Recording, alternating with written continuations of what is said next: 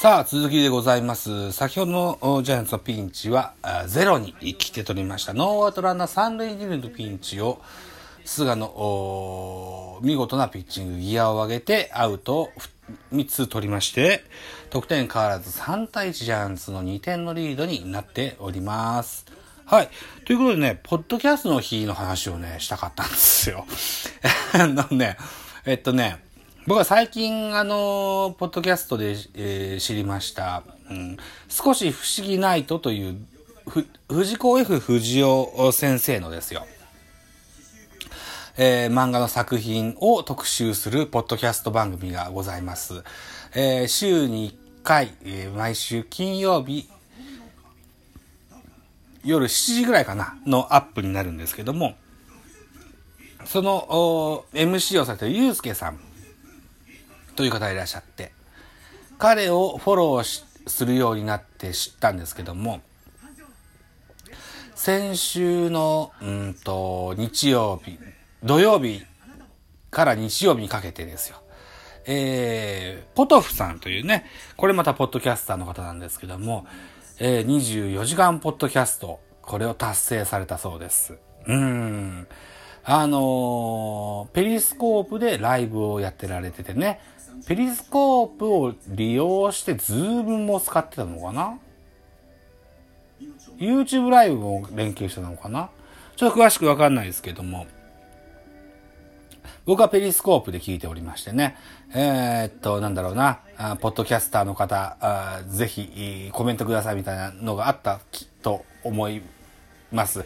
で、僕そのメールフォームから、こうなんか送った記憶がありますね。日曜日の朝8時ぐらいですよ。日曜、僕にとっての日曜日の恒例、朝風呂の入浴中にですね、あのポトフさんにそのそのメールを送ったらですよ、すぐ読んでくれました。うん。そうね。で、そのポトフさん曰くですよ。9月30日は、ポッドキャストの日だと。で、全世界で、えー約20カ国ぐらいでね、なんかイベントやるんだよ。30時間ぐらい生ライブをやるような、そんなあお話をされてたような気が、気がしますよ。うん。そうね、僕もラジオトーク始めたのは、ポッドキャストのために始めたんだった。で、そこでね、それを思い出しましたね。そうでしたね。そうでした、そうでした。うん。そうそう、だからね、えっ、と、生ライブやってて、えっ、と、ちょっとおしゃべりしてみたいもういいよって言ってくれる人は招き入れて、えっ、と、好きな時に入ってきて好きな時に出て行ってもらってもいいよっていうような番組を最終的にしたいなと思って始めたポッドキャストではありますが、今ツイキャスだったりペリスコープだったりなんだろうなあとなあスタンド FM だったり、えースプーンもそうなのかなよくわかんないですけどあとアンカーとかもそうなのかな。うん。こんなもんありますんでねうん技にこう僕の脆弱なパソコンに大きな負荷をかけて生放送をするというよりかは僕だったらペリスコープでね、えー入ってやってもいいよという人を招き入れるような、そんな、えー風なスタイルでやっていこうかなというふうに今は思ってます。うん。あのね、YouTube ライブ、うーやってみると面白いよみたいな、そんな本をこの間も購入して、まだ読んでないですけど、だいぶパソコンほっかほかなんですよね。あれあんまよろしくないでしょ。僕の買ったパソコンも、うーっと、そう、うー中古品なもんでね、パワフルじゃないんですよね。うんあんだけほっかほかになっちゃうとちょっとビビりますね。うんなので、もしライブをやってみんなとわちゃわちゃするんであれば、ペリスコープでやろうかな、なんていうふうに今は思ってます。うん僕は日々ね、考えが変わるので、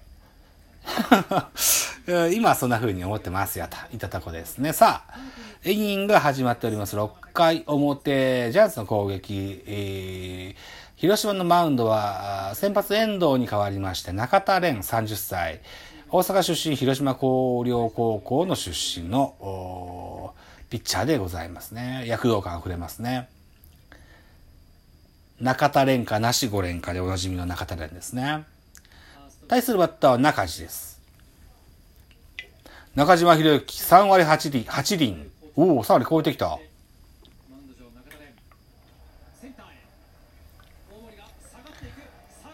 おっしゃセンター、オーバー、ツーベースヒット。中島博之、ツーベースヒットです。先頭バッターでございます。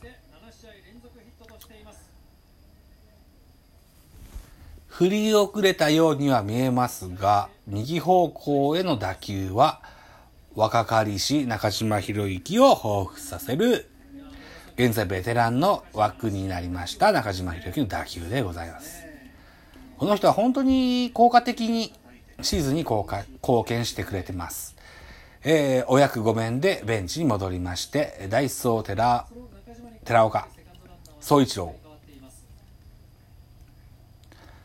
えー、っと、俊足の寺、寺じゃない、た、たて、立岡、立岡、立岡総一郎。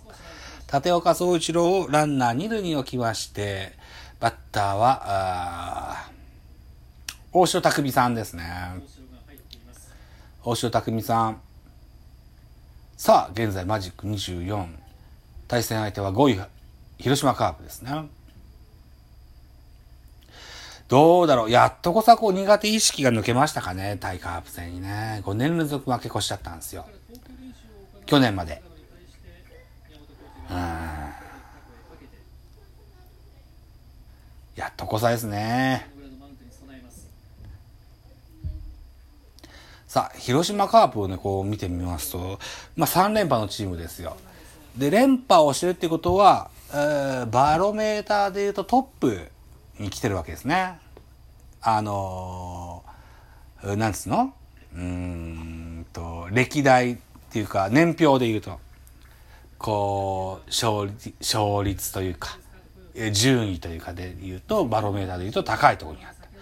で、高いところのピークにあるっていうことは、すなわちそこから下降線がどうしたって始まります。うん。ずっと1位っていうのはありえないわけだから。うん。ということで、そこの下降線に、これはジャイアンツも言えます。V9 をしてた時にも、あの、だん、あなんだろうな、3番王4番長島は、3番4番の順番は帰れど、5番バッターがね、あの、毎年変わってたような話を聞いたことあります。ね。松原選手だったり、うん、末松選手だったり、張本選手だったり、ね、あのー、いろいろこう取り替えたりしてたような、っていう話を聞いたことがあります。うん。あのー、最高潮を迎えると、さらにこう活発な血の入れ替えが必要なんだという話をね、どっかで耳にしましたよ。さらに、えー、監督、コーチ陣、首脳陣等々もですよ。後継者の育成。これも重要になってくるんだと。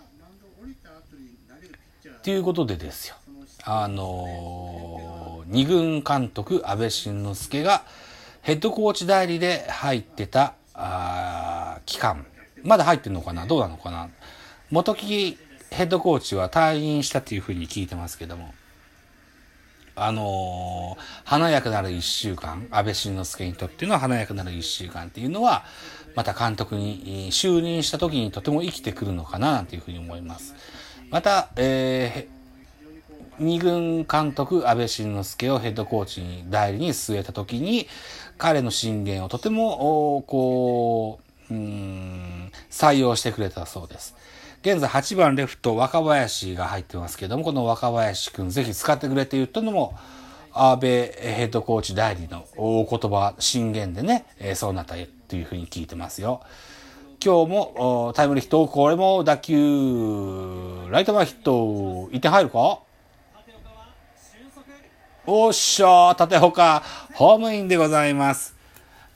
でね、安倍二軍監督、大、あ安倍ヘッドコーチ代理のね、えー、二軍で、ええ使ってきた選手のことを、アベチルドレンって言うそうですよ。そのアベチルドレンの若林明宏、タイムリーヒットでございまして、えー、得点入りまして、4対1ジャイアンツ、さらに1点追加してよ、3点のリードに変わります。拍手、拍手これ。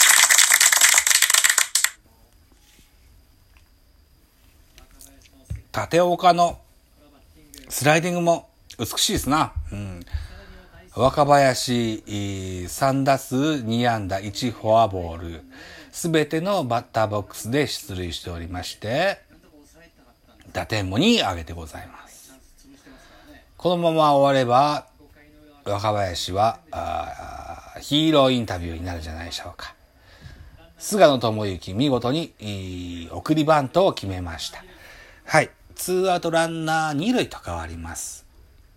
菅野、満面のエビでガッツポーズでございます。送りバントでガッツポーズ。うん。あの、これがね、ジャイアンツ野球なんですよ。うん。そうそう、そうなんね。さあ、えー、中田蓮、ここでマウンドを降ります。笹岡監督、ピッチャーの交代を告げます。11分20秒か。まあ、休憩しましょう。はい、再開でございます。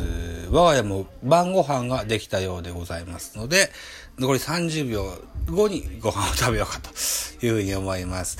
えー、中村京平が3番のマウンド、31歳、立正大湘南高校、だから島根県のかなで、富士大出ての広島でございますね。はい。えー、っと、バッターは代打ウィーラーが、ネクストバッターズ作、ああ、今からバッターボックスに立ちますよ、といったところになりまして、残り5秒でございます。さあ、本日このところにしておきます。ありがとうございました。